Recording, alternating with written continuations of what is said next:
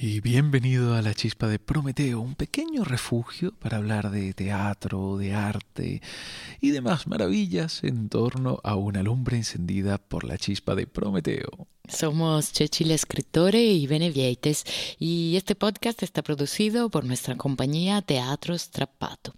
Ayúdanos a llegar a más gente, suscríbete al podcast y compártelo con tus amigos. Hoy inicia una nueva temporada, nuestra cuarta temporada, y en ella os, os vamos a llevar a conocer todas las fuentes de las que hemos bebido para crear nuestra última pieza, Tribulé.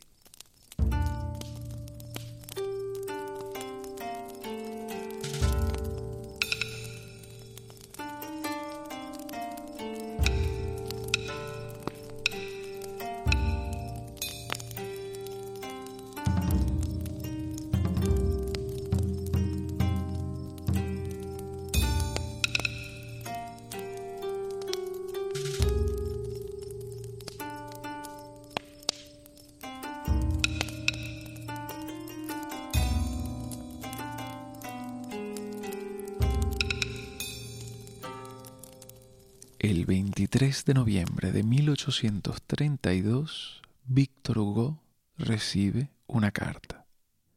La noche anterior se había estrenado en el teatro francés su último drama. En aquella carta se le informa de que su obra ha sido censurada tras una sola representación.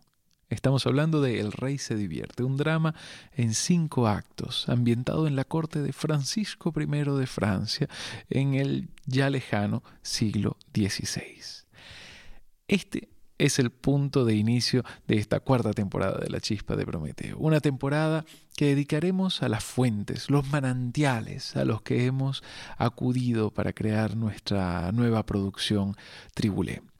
En los próximos siete episodios hablaremos de, teatro, hablaremos de ópera, de cine, y es que tras una obra de teatro, bueno, o al menos en, nuestro caso es así, hay un montón de fuentes de inspiración, de las que recogemos aromas. quizás la palabra adecuada sea precisamente aromas. Tribule no es una versión ni una modernización del drama de Hugo. Nuestro tribulé es una especie de descendiente lejano, en su ADN lo contiene, sin pretender en lo absoluto ser como su noble antepasado. Pero no desciende solo de Hugo, sino también de Verdi, de Wells, de, Karl Mayer y, y muchísimos más.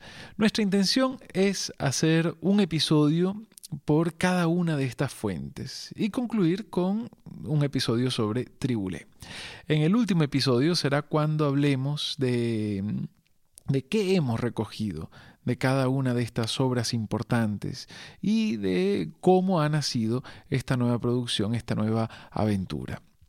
Así que por el momento olvidémonos del Tribulé de Teatro Strapato y conozcamos el drama de Víctor Hugo. El rey se divierte.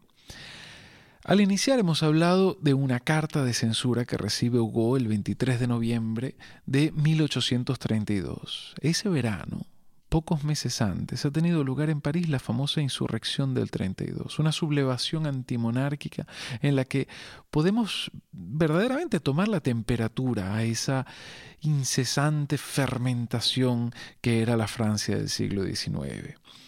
Todo era agitación, fue, fue un momento de, contrastes. Y, y, en ese mundo, del que hablaremos con mayor detenimiento en el próximo episodio, en ese mundo nace una obra como El Rey se divierte. Nace para vivir un día y ser recordada para siempre.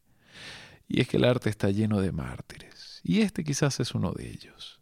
Pero, ¿qué, ¿de qué trata esta obra? ¿Qué hay en ella de inmoral, de censurable. Pues bien, veamos la trama. El telón se abre en una fiesta en el Louvre. Hugo nos dice que el alba blanquea ya las vidrieras. En escena tenemos cortesanos, criados, pero sobre todo al rey de Francia. Recordemos un poco el contexto. Hugo ambienta su drama en, el siglo XVI, en la corte de Francisco I, aquel gran rival de Carlos V. Un rey, este Francisco I, con fama de libertino, así que es perfecto para nuestra historia. El rey enamoradizo, cuchichea con unas y con otros sobre sus aventuras y fantasías. Cuchichea porque sin secreto no hay drama. Es más, diría yo que sin misterio no hay arte. El bufón del rey es un hombre deforme, jorobado, cínico y cruel. Se llama Tribulé. Él también conoce la importancia del secreto. Le dirá al rey, el misterio es la única envoltura donde las intrigas amorosas están seguras. Este bufón los desprecia a todos. Hugo nos lo describe en su introducción de la siguiente forma. Tribulé es deforme, está enfermo, es bufón de palacio y esta triple miseria que le envuelve le convierte en malvado.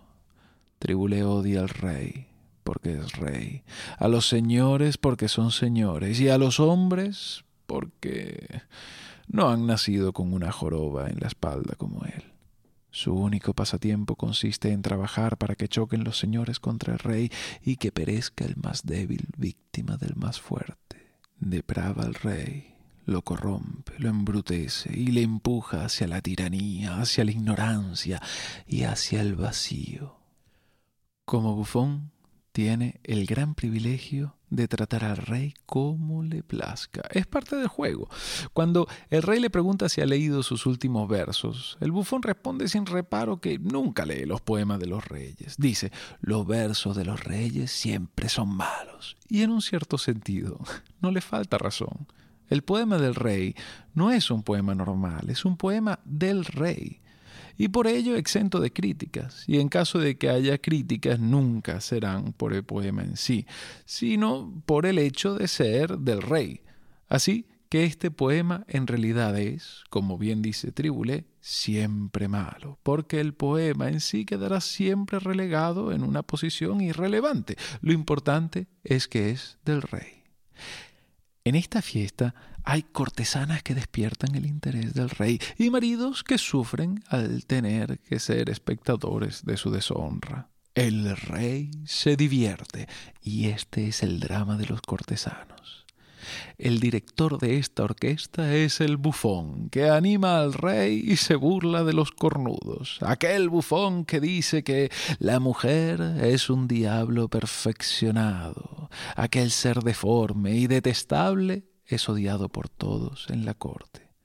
Un grupo de cortesanos hablan en voz baja. Todo lo importante ocurre siempre en voz baja. En este instante están haciendo un nuevo rumor. Señores, os juro que os he de enseñar la casa de la dama. Todas las noches va allí embosado en la capa, con aspecto sombrío y altivo, como un poeta en ayunas. Tribulé tiene una mujer. Mientras tanto, el bufón sigue invitando al rey a que se conceda todos los placeres y no permita que en la corte entren demasiados sabios ni poetas. Son gente incómoda. Lo mejor es abandonarse a los placeres carnales y para ello no tiene más que elegir a la que le apetezca. Tribule no imagina que se trama entre los cortesanos, no imagina que alguien pueda conocer su secreto más íntimo. Entra en escena Valier, un hombre al que el rey perdonó la vida justo antes de que lo colgaran. Pero ¿por qué le perdonó la vida? Escuchemos al mismísimo caballero de Saint Valier.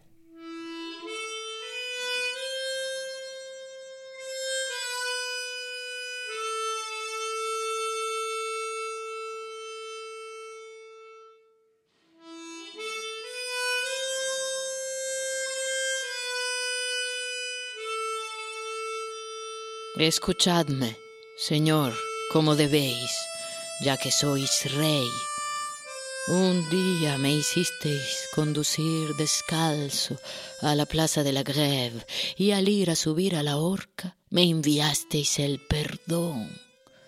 Os bendije entonces, ignorando lo que en su fondo ocultaba vuestro perdón, ignorando que en él escondíais mi deshonra sin respetar a una raza antiquísima, a la raza de los Poitiers, noble desde hace mil años. Mientras yo regresaba de la greve, rogando a Dios que os concediera muchos años de vida, vos, Francisco de Valois, sin temor, sin piedad y sin pudor, deshonrasteis y envilecisteis a Diana de Poitiers, condesa de Bressé. Mi casta Diana, mientras yo esperaba la muerte, corría al Louvre a comprar mi perdón. Y el rey, consagrado caballero por Vallardo, puso precio a su honor y el tablado horrible que levantó el verdugo aquella mañana tenía que servir de patíbulo al padre o de lecho a la hija. Oh Dios, que nos juzgáis, ¿qué os pareció desde el cielo ver revolcarse ensangrentada y sucia la lujuria real disfrazada de clemencia? Mal obrasteis, Señor. En buena hora que me hubierais sacrificado, sabiendo que yo pertenecía al bando del condestable, merecía castigo y me resignaba a sufrirlo. Pero sacrificar a una joven inocente y tímida, eso es una hazaña impía que ha de castigar el cielo. El Padre os pertenecía, pero la hija no. ¿Soy acaso ingrato? ¿Por qué no me resigno a aceptar vuestro perdón? Si en vez de abusar de Diana hubierais entrado en mi calabozo a proponérmelo, os hubiera contestado matadme, pero respetad a mi hija y respetad mi honor. Prefiero la muerte a la afrenta, aunque también es decapitar a un cristiano, a un conde y a un caballero, arrebatarle el honor. Esto os hubiera contestado. Entonces, aquella misma noche, en la iglesia, sobre mi ensangrentado féretro, mi honrada hija Diana hubiera podido orar por un padre honrado no vengo a pediros a mi hija. El que no tiene honor no tiene ya familia. Que os ame o no, con amor insensato, nada me importa ya, después de la que la habéis hecho perder la vergüenza, retenedla en vuestro poder. Pero me propongo venir a turbar todos vuestros festejos, y hasta que un padre, un hermano o un marido me vengue de vos, lo que tarde o temprano sucederá. Me veréis penetrar en todos vuestros banquetes y deciros siempre habéis obrado mal y me tendréis que escuchar avergonzado hasta que yo termine. Para obligarme a callar, pensaréis en entregarme al verdugo, pero no os atreveréis. Tendréis miedo de que venga a hablaros mi espectro con la cabeza en la mano. Y volverá siempre para decirles en cada fiesta, habéis sobrado mal. Este personaje pretende ser la voz de la conciencia, una voz que grita, que maldice al rey y al bufón, que pretende ser como la mancha de humedad que emerge de la pared como un fantasma, que por mucho que se pinte nunca deja de salir. Quizá este no sea el efecto de la maldición de Valier en el rey, pero sí lo es en el bufón.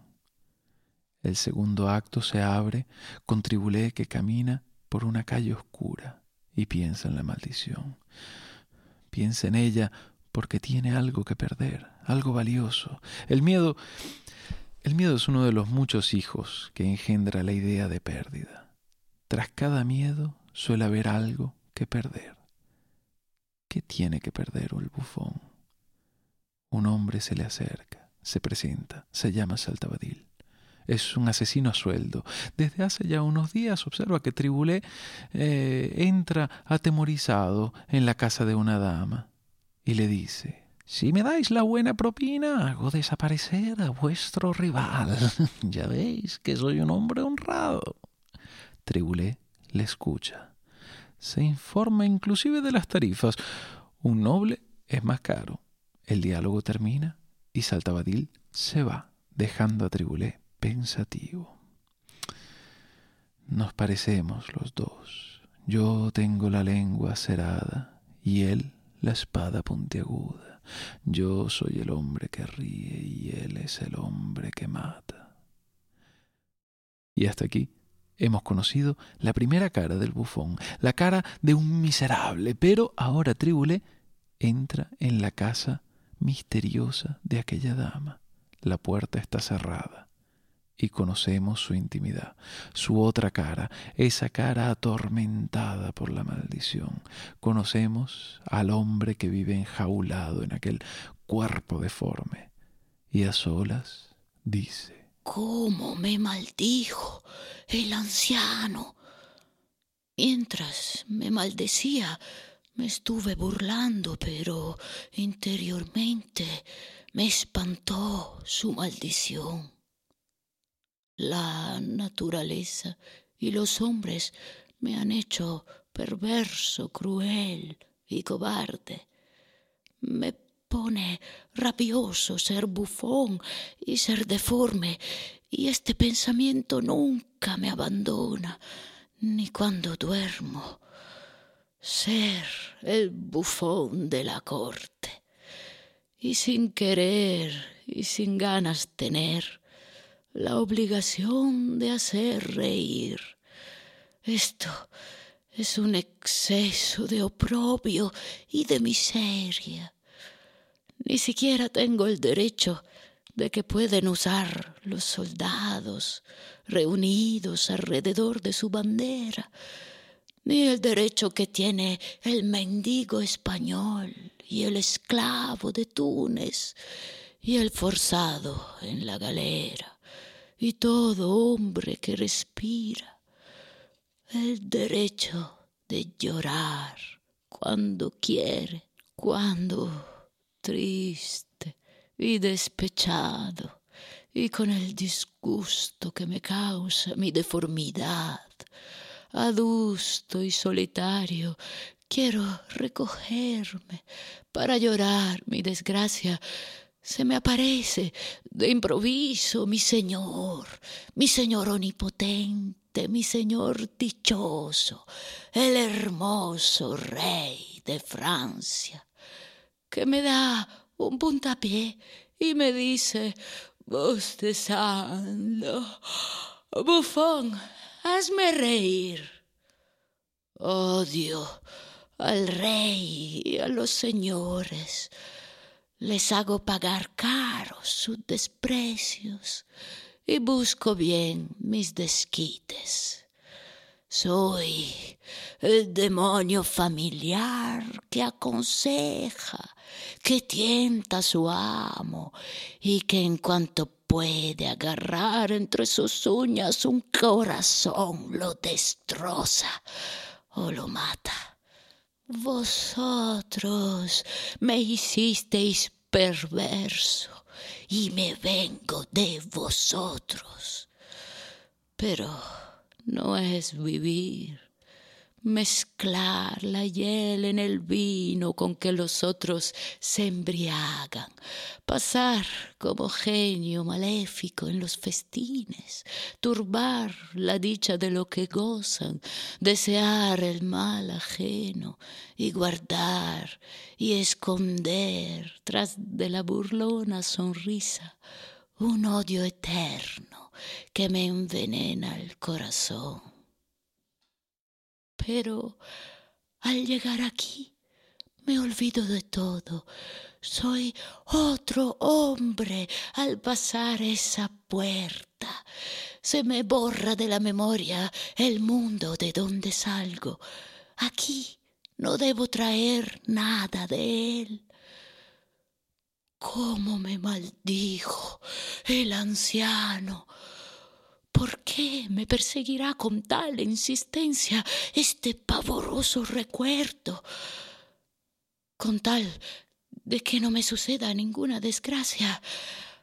Bah, soy un necio. Ahora entra en escena Blanca, una joven hermosa y pura como su nombre. Antes de que el público pueda preguntarse quién es esta misteriosa mujer, el bufón grita, Hija mía, abrázame. No tenía un amante. No se convertía en Cupido cada noche. El bufón tenía algo mucho más sagrado, una hija, una hija que ignora el nombre de su padre. Él le dice, ¿qué te importa cómo me llamo si te adoro? Por muchos años la mantuvo lejos de París, lejos de la corte, lejos del rey, pero ahora la ha traído para tenerla cerca, cerca y encerrada en una jaula, porque el mundo es cruel. Y Hugo dice en su introducción, le inquieta el temor de que se pervierta, porque él, que es perverso, sabe lo que sufre el que no es bueno. Y el público se pregunta, con quién tuvo una hija el jorobado. Hugo lo sabe y convierte a Blanca en la embajadora del público. Ella le dice al bufón, háblame de mi madre. Y él, por compasión, no despiertes en mí tan amargo pensamiento.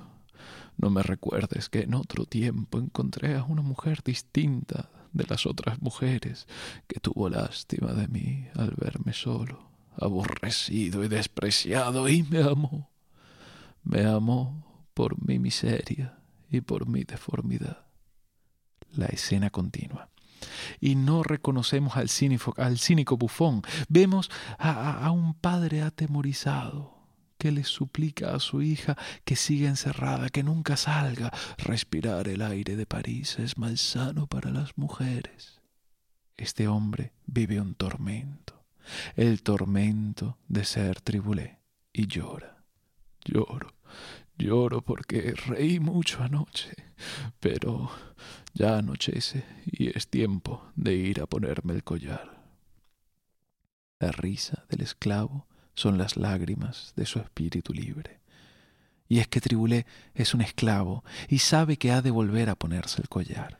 Deja a la hija al cuidado de una mujer, Berarda, y se marcha. Pero Berarda eh, Berarda vive en un mundo de sálvese quien pueda, de hoy por mí y mañana veremos. Blanca sale de su jaula solo para ir a misa, pero esa breve salida semanal ha sido suficiente para que el rey la vea y se encapriche de ella. Al salir Tribulé por la puerta, entra por el patio un hombre a escondidas. Gracias a la comprable complicidad de Berarda, el rey se presenta ante Blanca. Ella también lo había notado y en lo más íntimo de su corazón había empezado a desearlo, desearlo como ella lo soñaba, como un joven con talento y sin dinero. Así que el rey finge ser un pobre estudiante enamorado. Blanca se asusta. A fin de cuentas, eh, es una hija obediente que teme desobedecer a su padre y suplica al enamorado que se marche. Él insiste. A un cierto punto se oyen voces. Alguien viene. Quizás tribulé. El amante se tiene que ir. Besa a Blanca y escapa. Las voces que se oyen son las voces de los cortesanos que tramaban venganza en la fiesta. Van todos enmascarados. Es de noche y estamos en el siglo XVI. Las calles están oscuras y no se distingue bien. Los nobles pretenden robar a la amante del bufón, pero en la calle se tropiezan con Tribulé. Piensan, ah, la burla puede ser aún más divertida. Aquella casa en la que el bufón esconde a su hija está cerca de la casa del señor Cosé. Uno de ellos se acerca al bufón y le dice Venimos a robar, a robar para el rey a la esposa del señor Cosé. Tribulé entre los cortesanos es el cínico y despiadado que hemos conocido al principio. Ah, magnífica idea, responde. Con tal de humillar a otro cortesano más, está dispuesto a colaborar con aquellos a quienes detesta. Ya que están todos enmascarados, le ofrecen enmascararlo a él también, pero la máscara del bufón lleva también una venda. El bufón, cegado, colabora a llevar a cabo su propia humillación. Le hacen sujetar la escalera, pero la escalera no se apoya en el patio del señor Cosé, sino en el patio de la casa de su hija. Los nobles suben y desaparecen. Han robado a la hija de Tribulé y él queda solo en el callejón, vendado, tras esperar largo rato. Se lleva las manos a la cabeza y se da cuenta de que ha sido vendado. Se quita la venda y...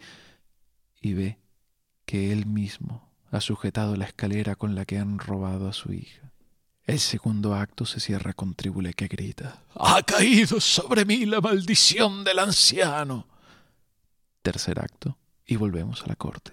Los cortesanos le han llevado al rey la presunta amante del bufón. Él la recibe y se da cuenta de que es la joven de la iglesia. Ah, le declara su amor. Ella tiene miedo. Ni siquiera sé ya si os amo. Cuando pienso que sois rey, me causáis miedo.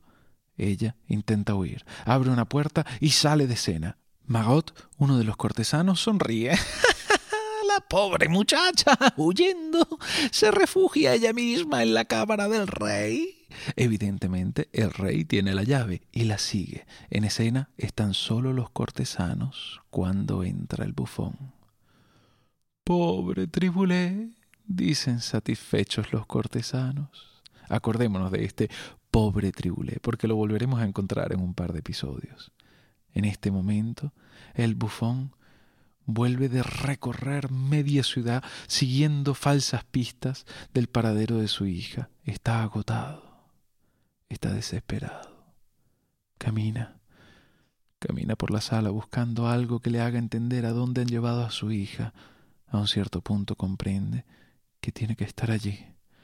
La habrán entregado al rey. Su locura ha entrado en el periodo de la furia, dice uno de los cortesanos, los cuales ya han comprendido que no se trata de la amante, sino de la hija. Suplica que le devuelvan a su hija.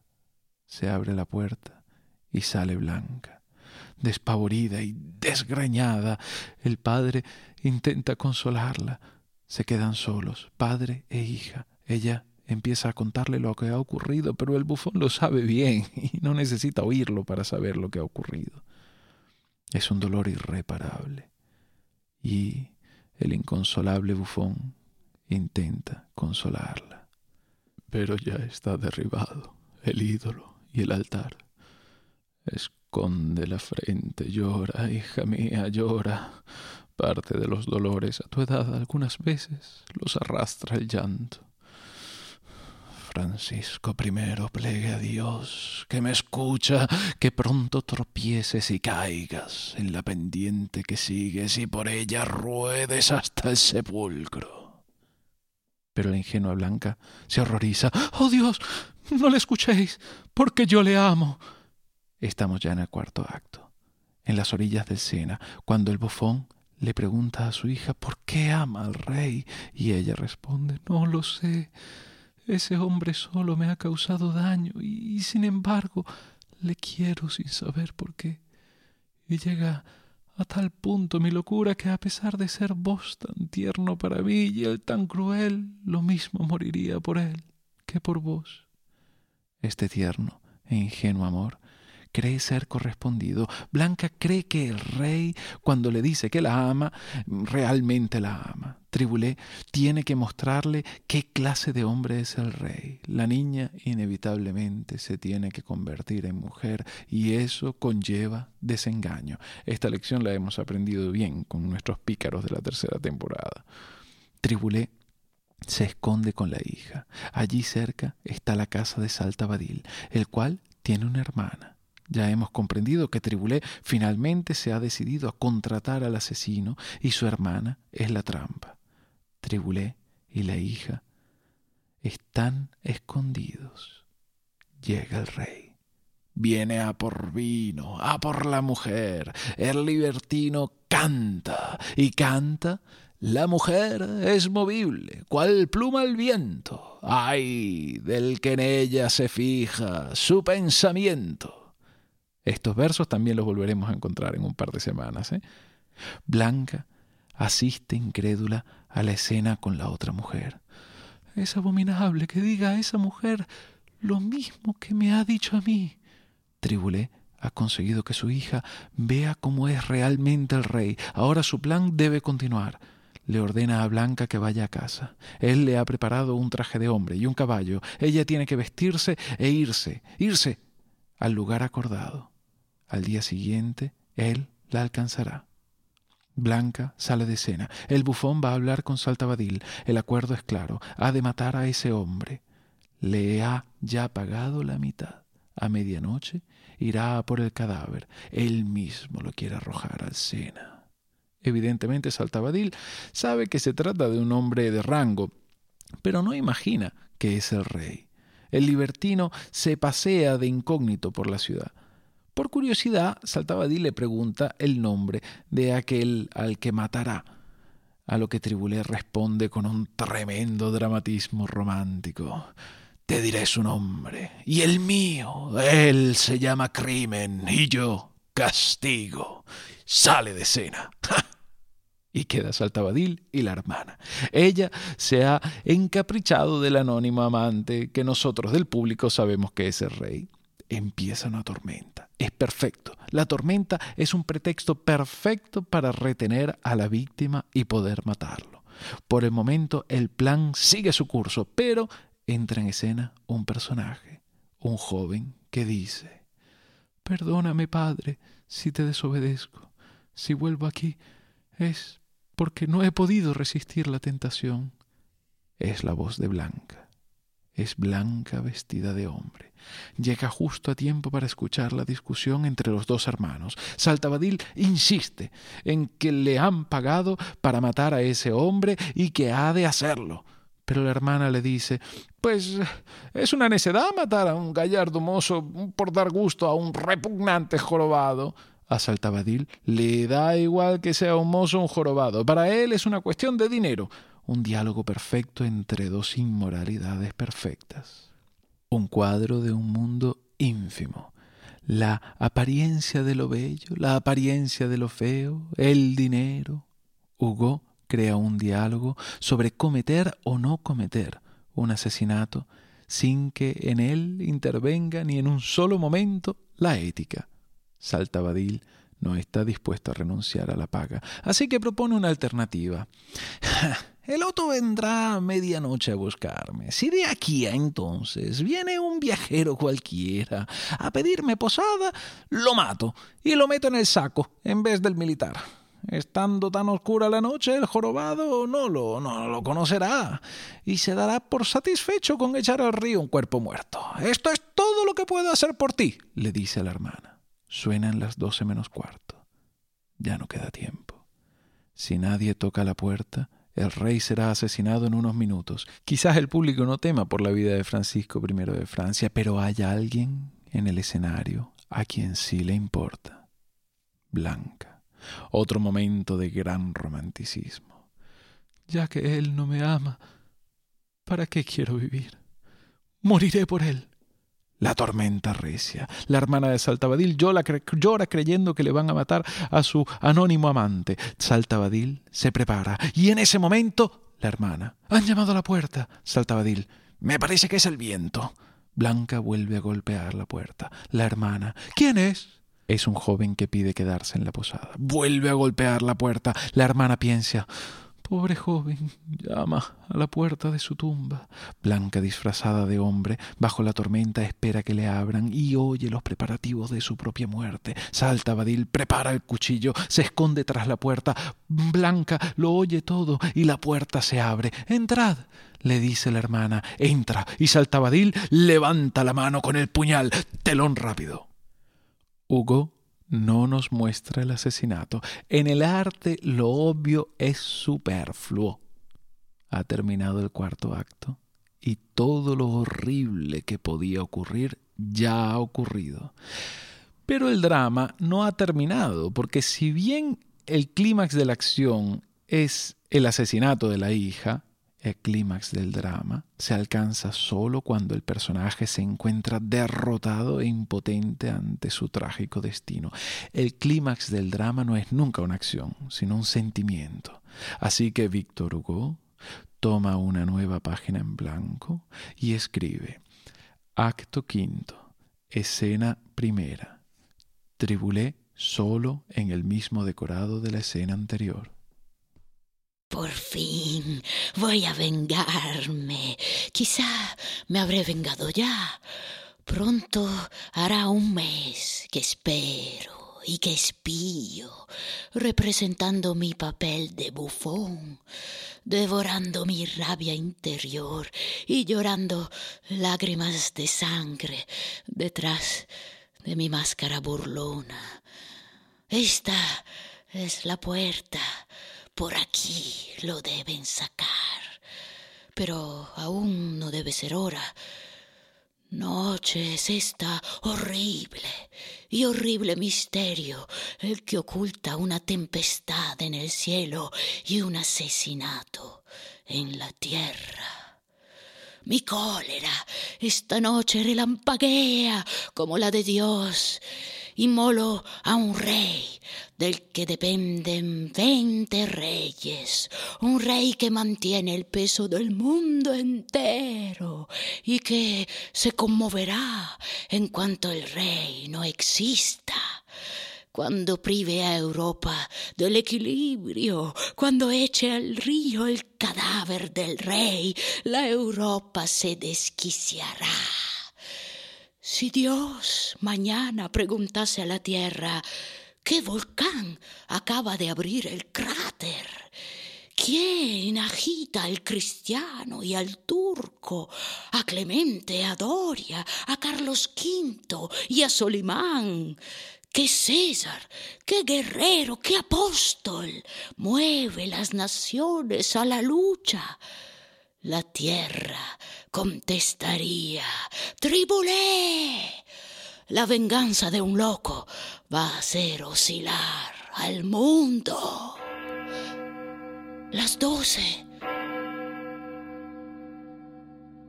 Son las doce y Tribulé golpea con arrogancia la puerta. Saltabadil abre. Tribulé, ansioso, sacan un saco con un cadáver. Tribulé lo quiere ver. ¡No! le dice Saltabadil. Con la oscuridad no se verá, no se verá nada. Tribulé paga la segunda mitad. Saltabadil se ofrece a ayudarlo para arrojarlo al río. Tribulé rechaza. El enemigo muerto que se lleva arrastrando pesa poco. Tribulé está solo con el saco a sus pies. Lo desprecia. Lo insulta. Su venganza ha sido un éxito, pero a un cierto punto, oye a alguien cantando. Parece que viene de alguna ventana lejana, de allí, de la casa. La mujer es movible, cual pluma al viento. Es la voz del rey. Es el rey. Pero si es ese rey, ¿quién está en el saco? Lo abre, pero está horrible oscuridad me impide ver. Esperaré la luz de un relámpago. Bah, ¡Qué idea tremenda! Tribulé está con el saco abierto ante sí, pero no ve, espera. El público que sabe también espera. Brilla un relámpago y Tribulé retrocede. ¡Mi hija! A la pobre Blanca, moribunda, le queda aún algo de aliento para un último diálogo con su padre. La muerte aún espera. Tribulé pide ayuda y con voz extinguida, Blanca dice, Padre mío, perdónale. Adiós. Y muere. El padre está fuera de sí. Le pide al cadáver de su hija que le diga algo. Llegan algunas personas, se acerca un médico, confirma lo que ya todos saben, está muerta. Tribulé con desesperación grita, He matado a mi hija. He matado a mi hija. Y se cierra el telón.